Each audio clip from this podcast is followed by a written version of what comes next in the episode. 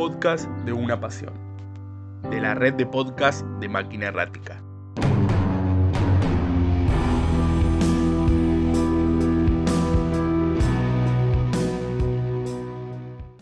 Pasión, sentimiento de amor vehemente, especialmente manifestado en el deseo sexual. Esta es la descripción del diccionario que más nos gustó. Pero ¿qué es la pasión para vos? ¿Cuándo viviste una verdadera pasión? ¿No lo sabes? Nosotros creemos que sí.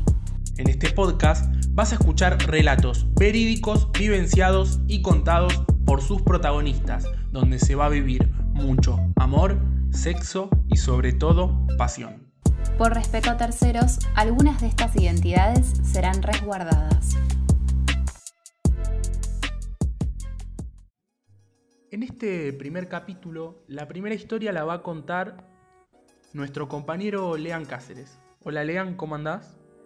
Hola, ¿cómo estás Iván? Hola Azul, ¿cómo están? Gracias por estar ahí y por estar escuchando mi, mi historia y lo que les quiero compartir. Yo acá con un cafecito para poder entrar en clima, en clima, un clima más calentito, más kenchi.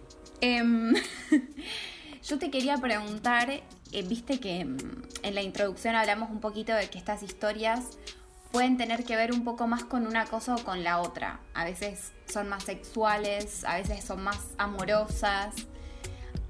¿Vos cómo, mm, si tuvieras que meter esto en una cajita, ¿en dónde la meterías? También puede ser en una cajita hecha con un poco de todo. Como podemos empezar a crear nuestros propios nuestras propias maneras de definir Conceptos de vínculos, tal vez. sí, conceptos. Re. Sí, yo creo que iría justamente en esa última cajita, si lo tengo que catalogar, en la cajita multicolor. Eh, porque fue como. fue como un popurrí de sensaciones. Duró poco. Como dura, no sé, tantas cosas que duran poco y que son tan bellas, ¿no? Eh, duró poco, pero, pero todo. Pero fue como un aluvión de sensaciones que hace mucho, mucho tiempo no lo sentía. Es que hay un poco de, de una imposición social ahí, de que estamos. Nos cuesta eh, catalogar eh, una relación afectiva si duró poco. Creemos que el amor no, no puede venir en, en- en envase pequeño, tal vez. Como que no- nos, da, nos da como vergüenza un poco decir Exactamente. que fue un amor si duró poco. Como Exacto. el amor debería durar mucho tiempo, algo así, ¿no? Se lo ve incluso como un fracaso, ¿no? Claro, tenemos el concepto de que el amor dura toda la vida, que es para siempre, y es algo tan que por suerte creo que venimos a romper un poco eso. Eh, pero este bueno, podcast tal vez viene a romper eso, ¿no lo sabemos. ¿este podcast viene a romper con eso? Bueno, yo no quiero que te robemos más, eh, más protagonismo, porque me parece que esta historia que un- un- algunos indicios tenemos eh, da para charlar, así que te dejamos a vos explayarte y bueno, si en algún momento nos surge alguna duda, alguna cosita que queremos... Cuando lo creamos necesario, vamos a, vamos a indagar un poquito. Pinchen, pinchen, mm, rasquen. Todo tuyo. Bueno, entonces la historia arrancaría previo a la cuarentena eh, con un viaje de por medio. Un viaje a un lugar donde, ¿qué decirte? No, no esperaba menos, pero tampoco esperaba tanto cuando, cuando empezamos a, a preparar las valijas, que fue con uno de mis mejores amigos, que para guardar la identidad lo vamos a llamar Eduardo. Eh, empezamos a preparar las valijas, empezamos a programar el viaje, el cual lo sacamos en 12 cuotas sin interés y aún hoy lo seguimos abonando, pero no importa, eso es un dato aparte porque lo que se vivía allá es inolvidable. Esto, ahí va, la primera data, esto fue en Brasil, Río de Janeiro, época de carnaval, época de carnaval porque este datazo es importantísimo, porque en la época de carnaval si se podrían catalogar todas las historias que suceden en ese lugar, irían todos dentro de la caja de catalogada como sexo, porque no pasa otra cosa que no sea sexo. Hay sexo en la calle, sexo en la costa, sexo en el restaurante a la vuelta, sexo en todos lados. Tipo, es sexo, sexo. Hay olor a sexo. Lo más hermoso es que cada persona que transita por esa calle es una más linda que la otra. Y no sabes que. Por eso, justamente, que tu cuerpo pasa por, bueno, infinidad de historias pasionales. Pero en esta historia en particular, Yo no tenía pensado que iba a aparecer alguien de esta manera. Estábamos con mi, con mi amigo, con Eduardo, con el que viajamos, y estábamos yendo hacia la playa de, de Ipanema. En el camino nos cruzamos con dos chicos muy bellos. Sin embargo, a mí, uno de mi compañero fue el que, bueno, había arrancado ahí como una especie de intercambio de miradas, miradita, mirada, mirada viene, taca, nos quedamos a... Un chichoneo. Un chichoneo, nos quedamos a hablar, claro, nos quedamos a hablar en la vereda. Él se quedó a hablar con el otro y yo me quedé esperando porque, bueno, como buen amigo uno tiene que hacer el aguante, así. El otro chico estaba apartado yo no lo había ni siquiera mirado, tengo que ser sincero, no lo miré, no sé qué me pasó en ese momento, estaba, se ve que mirando hacia otro lado. Nos fuimos a la playa, empezamos ahí a tomar un poquito, Caipi va, Caipi viene. Nunca en ningún momento habíamos hablado con esta criatura. Con el, el, chico que estaba, aparte, mi amigo ya estaba en otra, ya, ya había tenido 25 hijos. Pero se ignoraban. Pero, pero nos ignorábamos, nos ignorábamos, no hablábamos, no nada no nada. En un momento empezamos a hablar, empezó a salir charla y lo primero que me dice este chico es, tengo novio. Para guardar la identidad y para que no salga el nombre en cualquier momento, vamos a llamarlo Patricio. Patricio me dice, tengo novio. Y yo dije, listo, me cortó menos 10, acá no va a pasar nada claramente. A mí, la verdad es que no me, tampoco era algo que me, me, modificó mucho porque yo solamente le estaba haciendo el aguante a mi amigo y dije, ¿qué me importa? Andate con tu novio, ¿qué mierda haces acá? Anda a casarte, no sé. Seguimos tomando, siguieron viniendo caipi, caipi, caipis, otros aditivos por otros lados que no necesariamente se toman, tuki tuki. Y en un momento este chico me dice, me voy a remojar un poco. En ese trayecto algo, algo de él se despegó de su, de su cuerpo, como, como la arena, ¿viste? La sal de la arena. Dije que, ¿por qué no lo estaba mirando? Tenía algo que me atraía, que me... Ya igual me cortó menos 10, tiene novio, no va a pasar nada. Miro para atrás a su amigo y me dice... Y el amigo me dice, estoy esperando a que te vayas al mar con mi amigo. Y yo dije, apa, bueno, y ni bien llego al agua, el chico este estaba, Patricio, estaba de espaldas hacia la arena. Llego al agua y me acerco de a poquito y le digo, ¿qué onda? ¿En qué estás? Y me mira y no me responde nada, me empieza a chapar en medio del agua, en medio del agua. Y en ese chape, para mí hay algo en los chapes que es ya en el chape vos te das cuenta si hay. No hacía falta decir nada ahí. No hacía falta decir nada, porque en qué estás. Con ese chape me dijo, estoy pensando en ir y que garché. Estoy acá. Estoy acá con vos y después estaremos en la cama garchando, no sé, o, en el baño público de acá, en algún lugar, pero garchando, porque era un, un chape, pero con una pasión terminamos de besarnos, de caminar un poco, caminamos por la playa. Esa noche volvimos a nuestro departamento como a las 11 de la noche porque anduvimos con ellos toda la noche. Desde que arrancamos ahí en pedo, seguimos por la calle festejando. Hablamos toda la noche, que descanses, vos también, la pasé lindo hoy. Todos esos mensajitos que uno se manda cuando, bueno, quiere seguir ahí a ver qué onda, quiere pispear qué onda la otra persona. Al otro día organizamos para ir directamente los cuatro a la playa desde temprano. Arrancamos tipo 9 de la mañana, porque una calentura que no se daba más ninguno de los dos. era nuestro segundo día de, Río de Janeiro, ya era el, los últimos de ellos. Tipo, ellos se estaban yendo dentro de dos días más. Aparte de eso, ya se iban, ya se volvían. Eh, me agarra un, como un, una sacudida cuando me acuerdo porque. Un saudade. ¿Cómo? ¿Cómo se dice? Saudade, la nostalgia con amor. Saudade. Mmm, nostalgia con amor, sí, eso, bueno. Eh, después del primer día que nos conocimos y que mi amigo también pegó onda con el otro, decidimos hacer un día completo de playa, los cuatro juntos. Fuimos, compramos cervecitas, compramos todo, todo para llevar material a la playa, combustible. Cuando estábamos ahí, en un momento, empezamos a tomar caipis nuevamente, porque esos días vivimos a bases de caipi.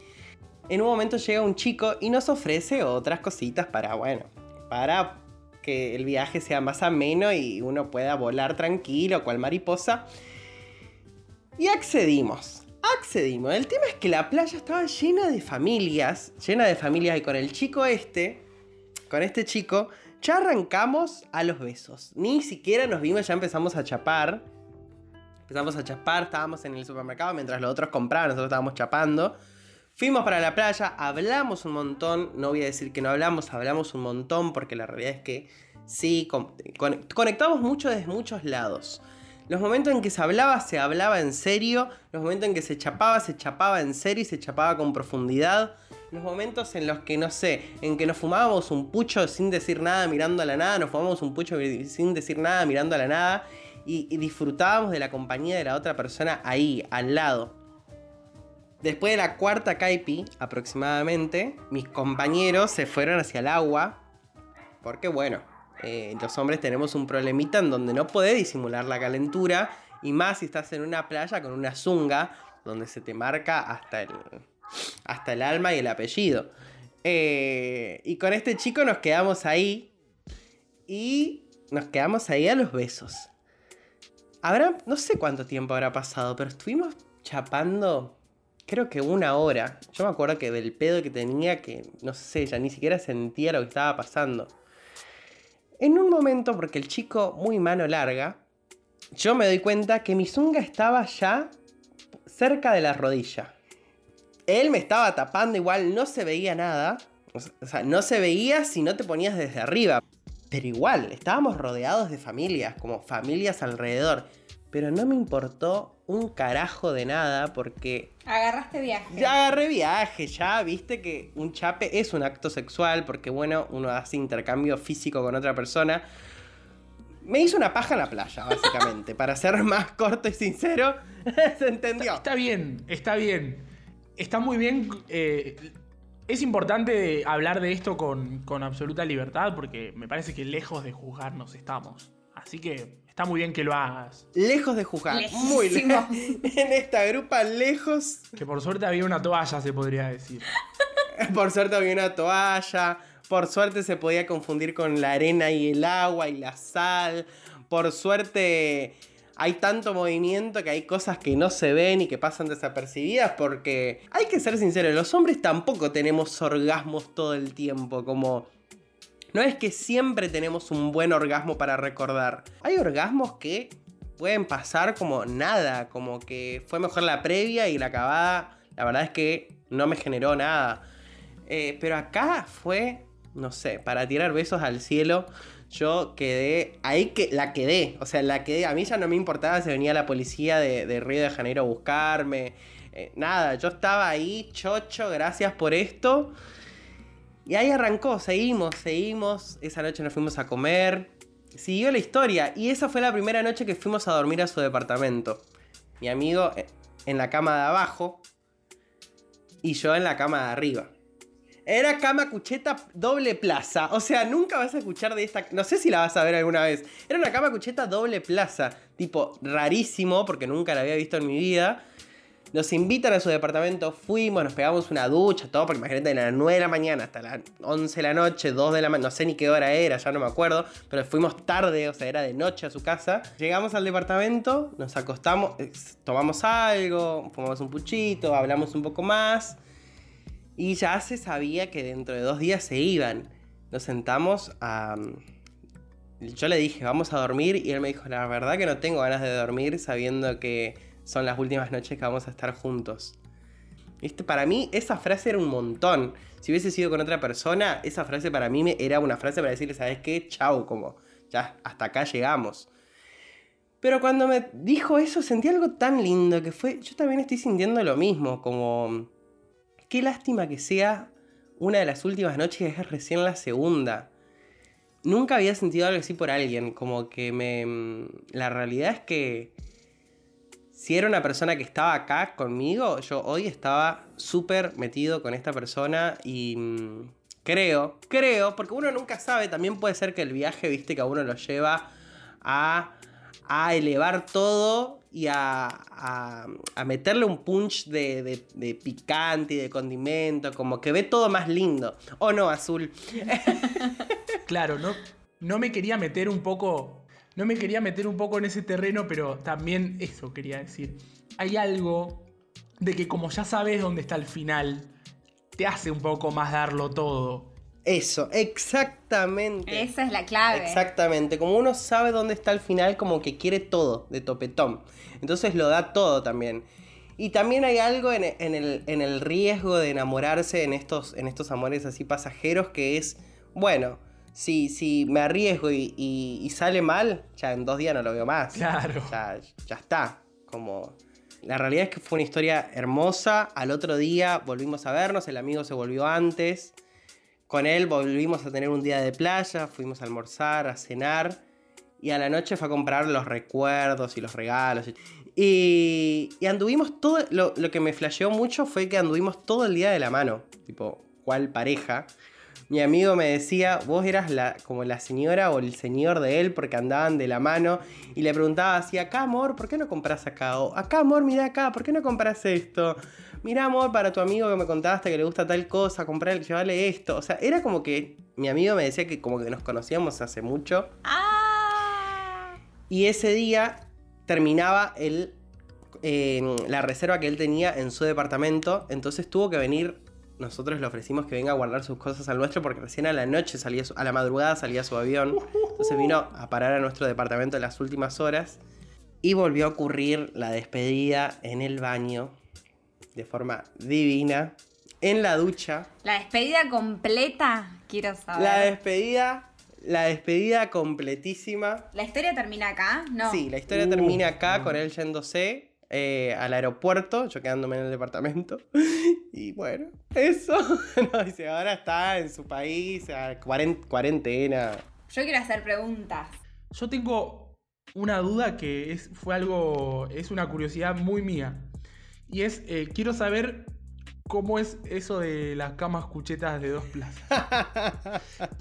Porque Voy a, voy a, breve contar una anécdota. Me ha pasado en, viajes de vacaciones de tener la desgracia, en mi caso, de compartir cama cucheta con, con otra persona y, bueno, sentir la, la, la, vibración de las otras personas teniendo relaciones sexuales. ¿Cómo es en este caso si son dos parejas ¿Se, sentía algo o, no? Vos sabés que era una cama cucheta, doble plaza, como te dije, que yo por lo menos nunca la había visto en mi vida, siempre fue, era de una plaza la cama cucheta.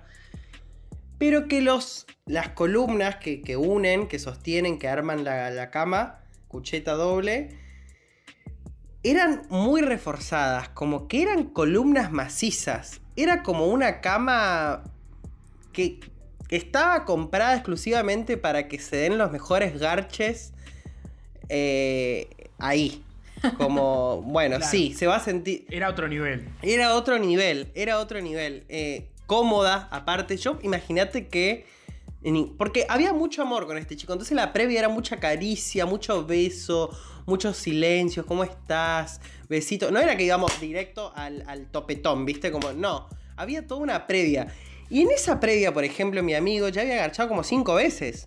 Y yo en ningún momento sentí nada. O sea, yo nunca sentí ni un movimiento. No Sí, escuchaba ruidos, escuchaba eh, sonidos sexuales, pero no escuchaba. Fricciones. Claro, no escuchaba, no sentía movimiento.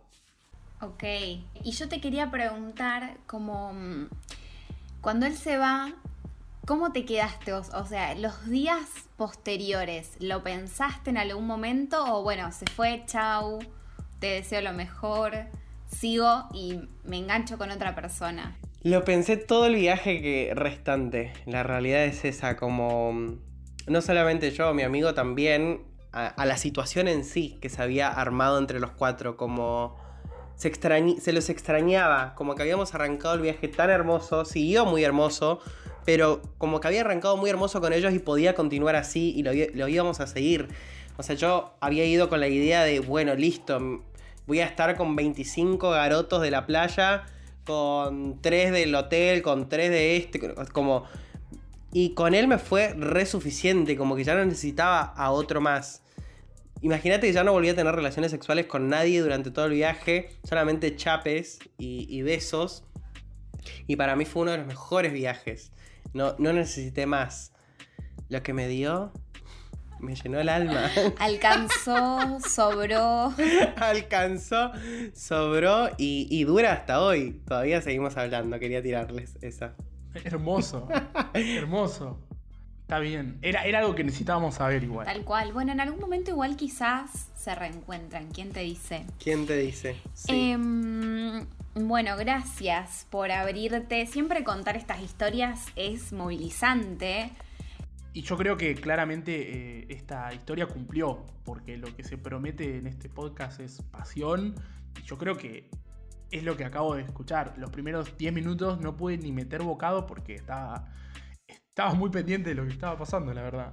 Así que nada, gracias por, por escucharnos y nos encontramos pronto con otra nueva historia en este podcast de Una Pasión.